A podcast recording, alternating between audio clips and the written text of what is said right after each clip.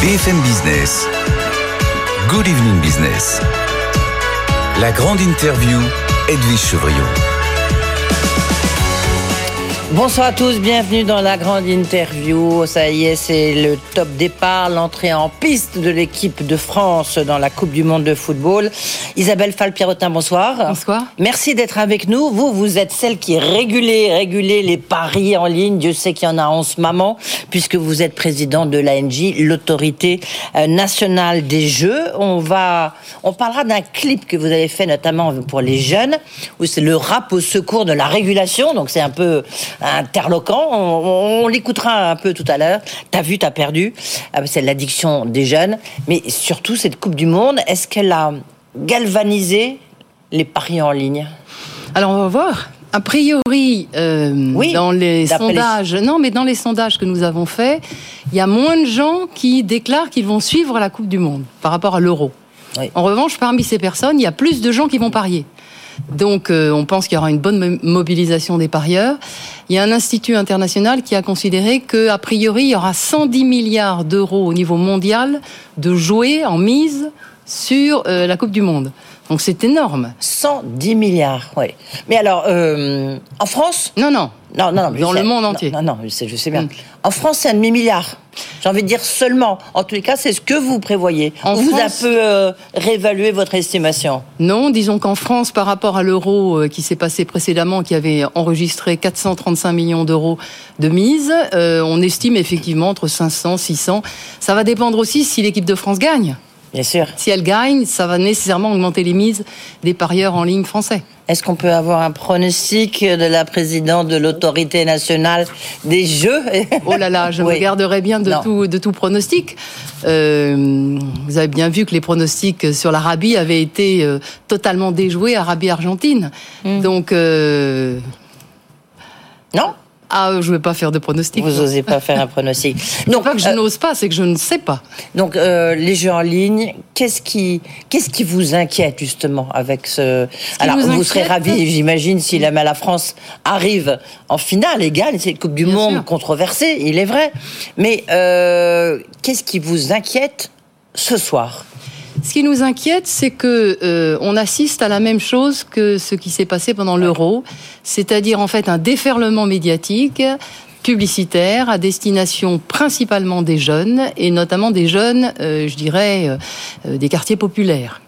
Donc euh, l'idée c'est que il faut encadrer cette pression publicitaire et éviter que celui qui parie et qui va parier souvent pour la première fois parce qu'il va y avoir beaucoup de nouveaux parieurs ne tombe dans le jeu excessif et c'est l'objet du clip justement. Le, et, et si vous avez lancé un clip, on va, on va le voir dans une seconde. Euh, ju- juste pour vous, vous avez fait un sondage, à peu près un tiers des Français qui disent qu'ils vont euh, regarder Mhm. la Coupe du Monde et jouer en, en- en ligne. Euh, Est-ce que vous êtes, c'est essentiellement des jeunes qui vont jouer C'est, disons que 75% de ceux qui Ouais. jouent au paris sportif en ligne ont moins de 35 ans. Et les 18-25 font à peu près 40% des parieurs. Ouais. Donc c'est quand même principalement des jeunes. Et la publicité cible, enfin du moins ciblait jusqu'à présent, les jeunes de ces quartiers populaires ou de ces milieux populaires. Donc on sait, si vous voulez, que les jeunes sont particulièrement sujets aux émotions. Le climat économique actuel fait Ouais. que euh, il y a beaucoup de jeunes qui sont dans des situations de précarité importantes, et donc, si vous voulez, le le- l'espoir que l'on va pouvoir gagner de l'argent avec le pari sportif, il est particulièrement attractif en ce moment. Vous allez nous raconter, on va juste écouter que- quelques notes de ce, de ce clip, et pour ceux qui nous regardent à la télévision, bien sûr, euh, les images, des mots assez forts hein, quand même. C'est vraiment le rap au secours de l'addiction. On écoute. T'as joué, t'as joué, t'as joué, t'as perdu.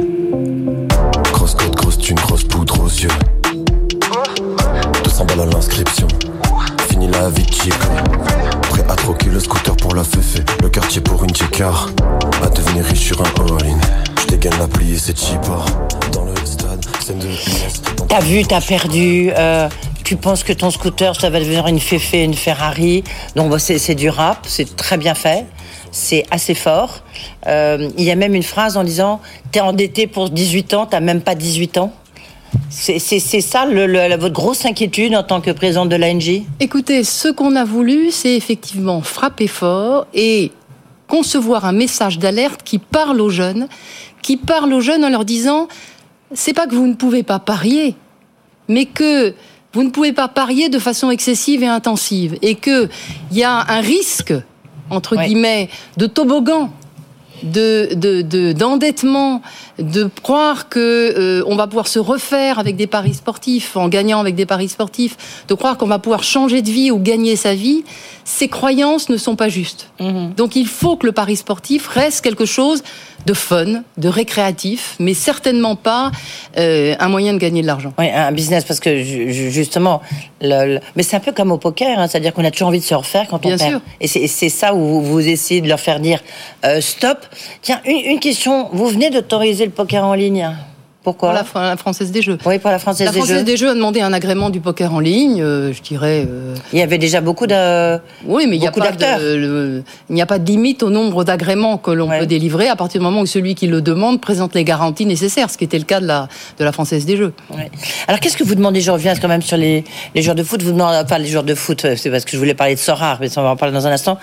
Par rapport à la Coupe du Monde de foot, vous voulez surtout pas que ça soit comme le scénario de l'euro euh, Bien sûr. Se, se, se, répète en fait. On veut que la publicité qui accompagne et qui met en musique entre guillemets ces paris soit responsable. Ouais. Et ça va être, je l'espère, le cas puisque on a signé en début de semaine dernière. Euh, un certain nombre de chartes avec tout l'écosystème de la publicité euh, des jeux en ligne pour justement modérer l'action publicitaire des opérateurs de jeux d'argent, et ceci en, partenariat avec les radios, les télés, l'affichage. Donc si vous voulez, l'idée c'est que c'est une industrie qui se dit, pour être acceptable, pour être dans le fond, pour avoir une croissance qui est une croissance solide, j'intègre les objectifs du régulateur et je modère mon effort publicitaire. Oui. Vous dites les acteurs dans les publicités devront avoir plus de 25 ans, à l'exception des sportifs eux-mêmes. Et sur Internet, les sites limiteront leur campagne à trois sports par jour par utilisateur. C'est très très codifié, quoi. C'est il faut aller jusque là. Est-ce qu'il faut presque aller euh, jusqu'à ce qui se passe en Grande-Bretagne Alors, euh, on a étudié dans le plan d'action du régulateur effectivement un certain nombre de scénarios, un certain nombre de mesures. Nous, nous nous sommes concentrés principalement sur la publicité digitale notamment. Et par exemple, on a beaucoup insisté sur le rôle des influenceurs. Vous savez que les influenceurs, on en parle beaucoup en ce moment. Euh, on en parle beaucoup. Ils sont très efficaces et les influenceurs, certains sont très populaires auprès des jeunes et populaires auprès des jeunes mineurs.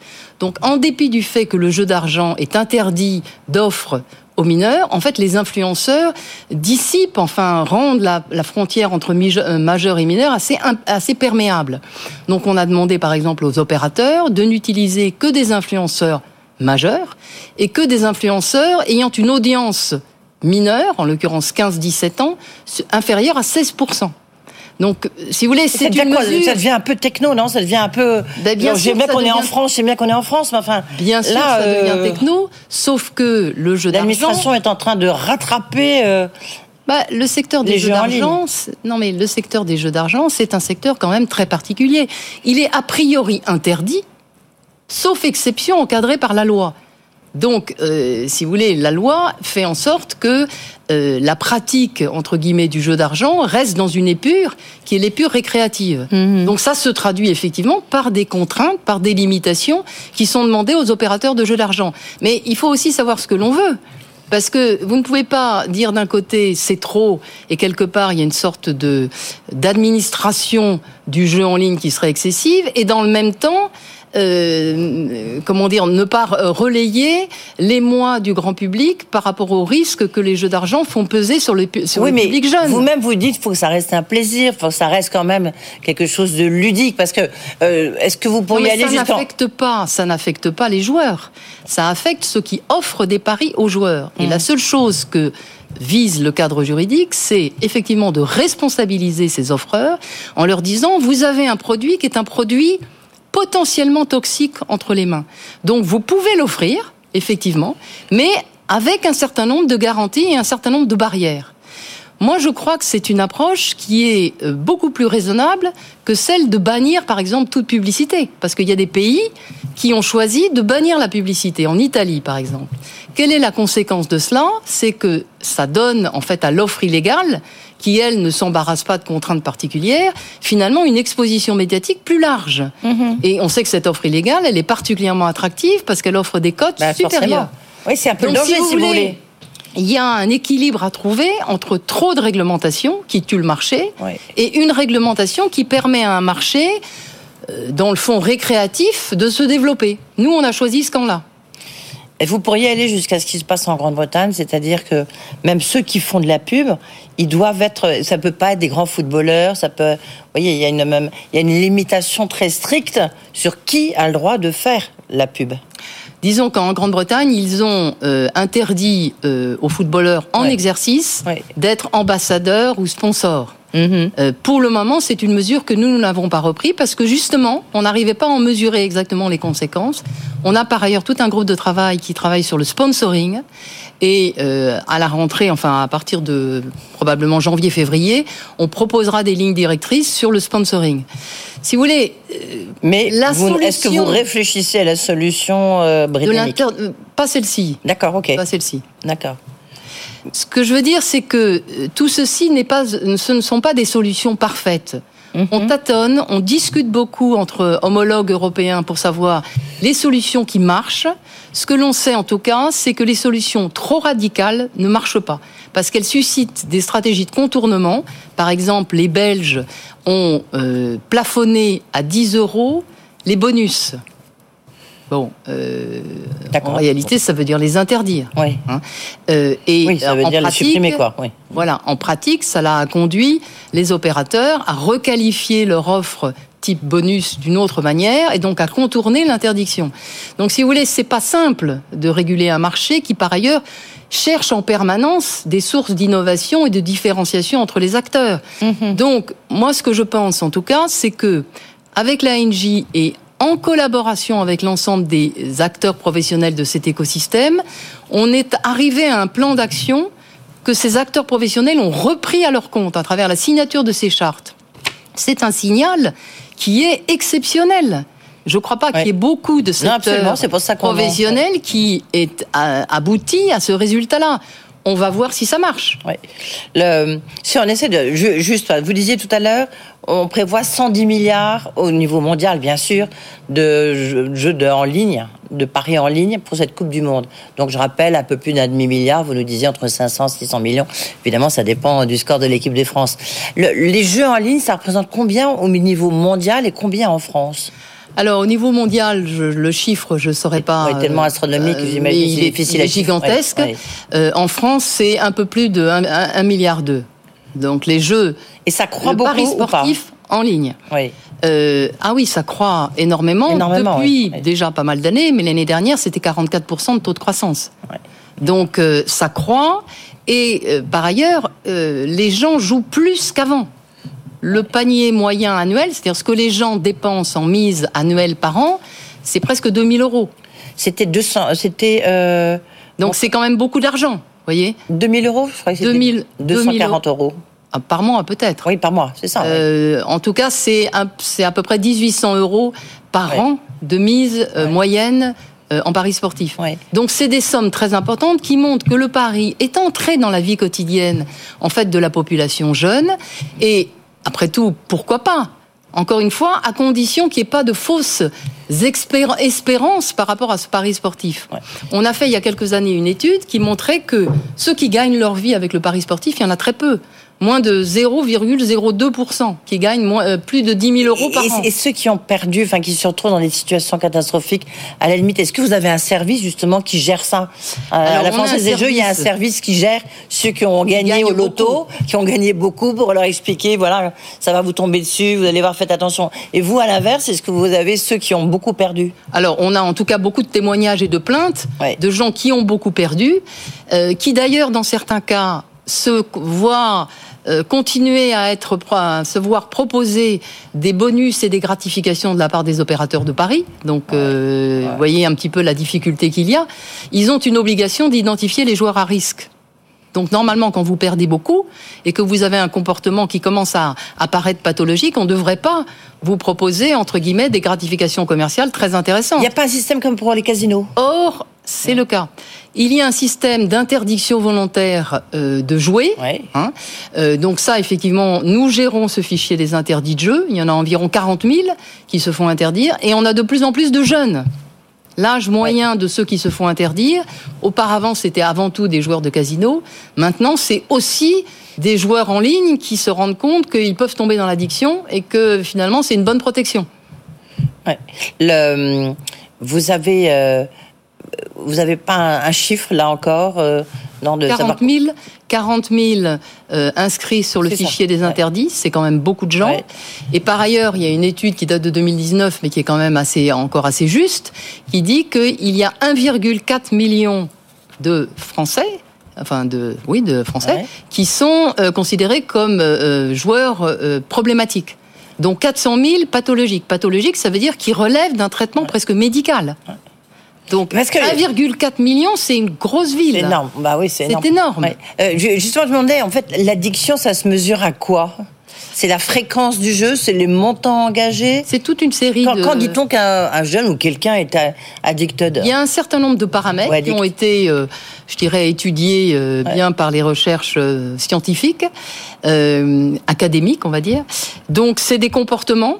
Vous jouez de façon de plus en plus répétée, vous commencez à jouer la nuit, vous subordonnez tout au fait de pouvoir jouer. c'est le mode de dialogue que vous avez, par exemple, avec les services clients euh, d'un opérateur, si vous êtes de plus en plus agressif, si vous rechargez en permanence votre compte joueur, si vous demandez en permanence euh, des bonus et des gratifications. Donc il y a toute une série d'indicateurs qui permettent de dire ce joueur, il est en train de tomber dans un comportement qui commence à devenir risqué. Mm-hmm. Et donc, nous travaillons justement avec les opérateurs pour concevoir une sorte de guide pratique qui va permettre euh, de définir justement les indicateurs à partir desquels on peut considérer qu'on identifie un joueur problématique. Il sortira quand cette À la rentrée, à la rentrée, là. Février. Ouais. C'est une obligation. C'est une obligation légale hein, d'identifier les joueurs excessifs pour les opérateurs. Est-ce que et c'est une, une, une obligation qui n'est pas suffisamment mise en œuvre aujourd'hui. D'accord. Donc là, c'est la présidente de l'autorité qui reparle nettement. Les opérateurs ne jouent pas le jeu cette obligation, elle cristallise justement le jeu récréatif. Le marché peut se développer à condition que les joueurs excessifs soient identifiés par les opérateurs et qu'ils soient accompagnés.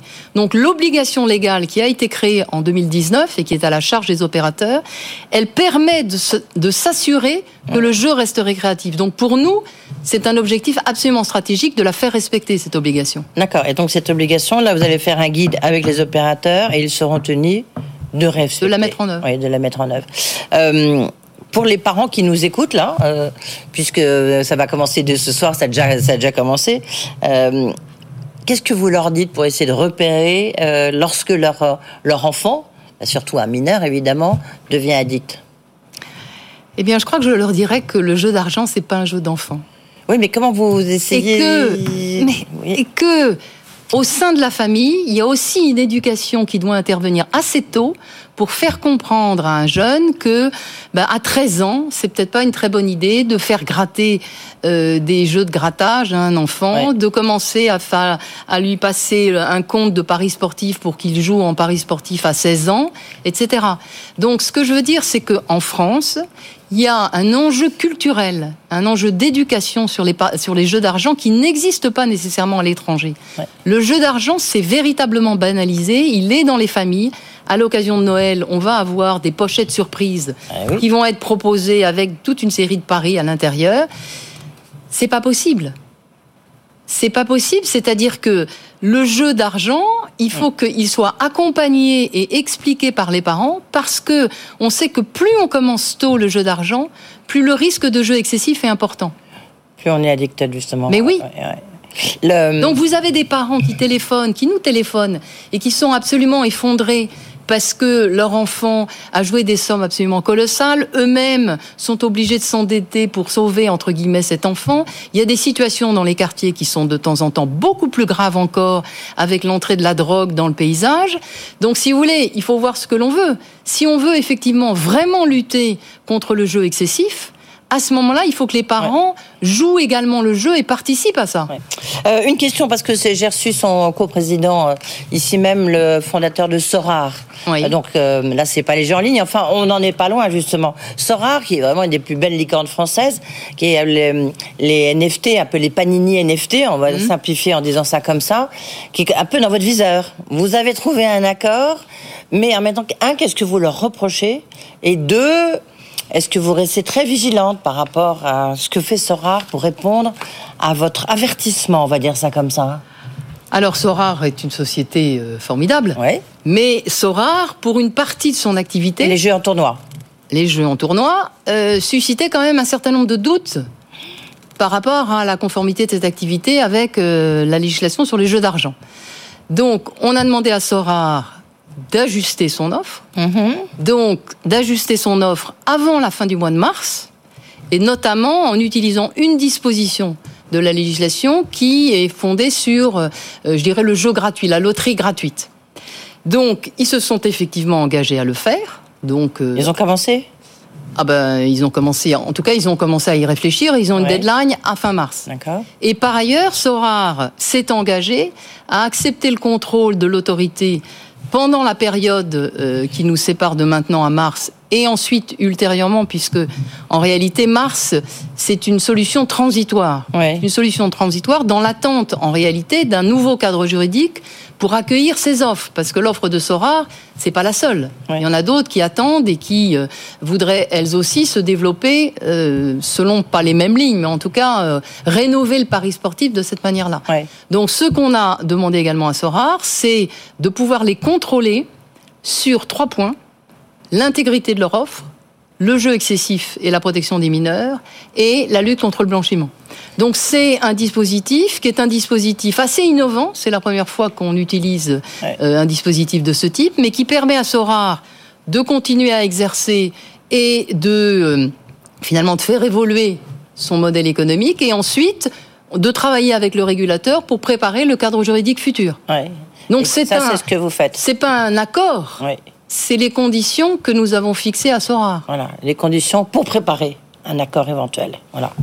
Compris. c'est pas vraiment un accord. Oui, En enfin, réalité. comme non, c'est pas- c'était pour rester dans la diplomatie, voilà. En tous les cas, ça sera une nécessité, une C'est une obligation. nécessité pour ça sera Sora. une obligation pour Sora. Euh, toute dernière question euh, à l'ancienne présidente de la CNIL, euh, Elon Musk sur Twitter. Qu'est-ce que vous en pensez? Vous vous dites ouf, j'ai quitté la CNIL. Heureusement, c'est de la folie, c'est, c'est... Ben, je me dis que Twitter, il va falloir regarder de très près ce qu'ils font. Oui, ben, ça a déjà commencé hein, en l'occurrence. Mm. hein. On a vu les obligations, euh, l'ARCOM a commencé à dire, Bien ah, sûr. il va falloir surveiller euh, justement les obligations de Twitter. Merci beaucoup Isabelle. Falk-Pierrotin et donc on va vous laisser regarder le match. La présidente de l'ANJ, la- la- l'autorité de régulation des jeux en ligne et on a compris qu'il y a beaucoup d'obligations à venir mais c'est nécessaire, ça explose les jeux en ligne. Merci beaucoup, vous pouvez réécouter évidemment le replay sur le site de BFM Business cette interview et puis vous pouvez aussi le podcaster et tout de suite vous retrouvez comme tous les soirs Tech Co François Sorel. Good Evening Business, la grande interview.